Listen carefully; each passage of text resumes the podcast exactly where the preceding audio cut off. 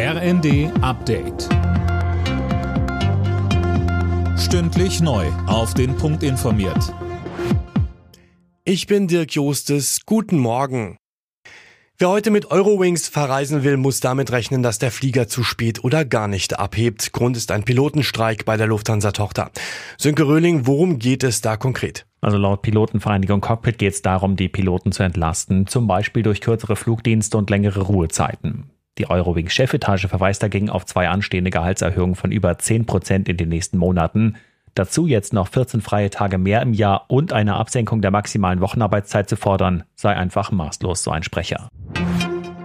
Die Bundesregierung zahlt den Stromnetzbetreibern 13 Milliarden Euro, um einen weiteren Anstieg der Strompreise abzufedern. Das hat das Wirtschaftsministerium der ARD bestätigt. Laut Wirtschaftsminister Habeck hätten sich die Netzgebühren sonst möglicherweise verdreifacht. In Prag kommen heute mehr als 40 Staats- und Regierungschefs zusammen. Sie treffen sich zum Gründungsgipfel der Europäischen Politischen Gemeinschaft. Eileen Schallhorn. Die EU hat neben den 27 Mitgliedsländern die Beitrittskandidaten Ukraine und Moldau, die Türkei, Großbritannien sowie eine Reihe von Balkanstaaten eingeladen. Ziel der neuen Gemeinschaft soll es unter anderem sein, die Sicherheit, die Stabilität und den Wohlstand auf dem europäischen Kontinent zu stärken. Das beherrschende Thema wird sicherlich der russische Angriffskrieg auf die Ukraine sein. Da wird es wohl auch um Waffenlieferungen Waffenlieferungen oder Hilfsprogramme für die Ukraine gehen.